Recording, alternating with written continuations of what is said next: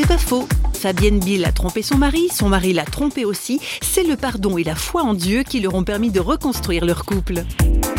Nous, en tout cas, on a été euh, interpellés pour se demander pardon dans le groupe de prière qu'on était. Une fois qu'on s'est demandé pardon, après, on n'a plus jamais discuté. C'était pardonné par Dieu et aussi pardonné l'un l'autre. Et après, on a pu reconstruire parce qu'on ne peut pas reconstruire sans qu'il y ait eu du pardon. Parce qu'en fait, le pardon, ça commence par soi déjà. Eh bien, j'ai pu lui demander pardon à lui. J'ai réalisé que j'étais possessive, que j'étais, euh, ouais, pas toujours très euh, sympa. Je cherchais tout le temps la petite bête, elle était où et tout ça. C'était presque maladif. Hein. Donc, Dieu m'a guéri de cette euh, jalousie maladive. Et à partir de là, on a quand même pu cheminer et, et se reconstruire ensemble. Et ça, ça change vraiment la donne. C'est pas faux, vous a été proposé par Parole.fm.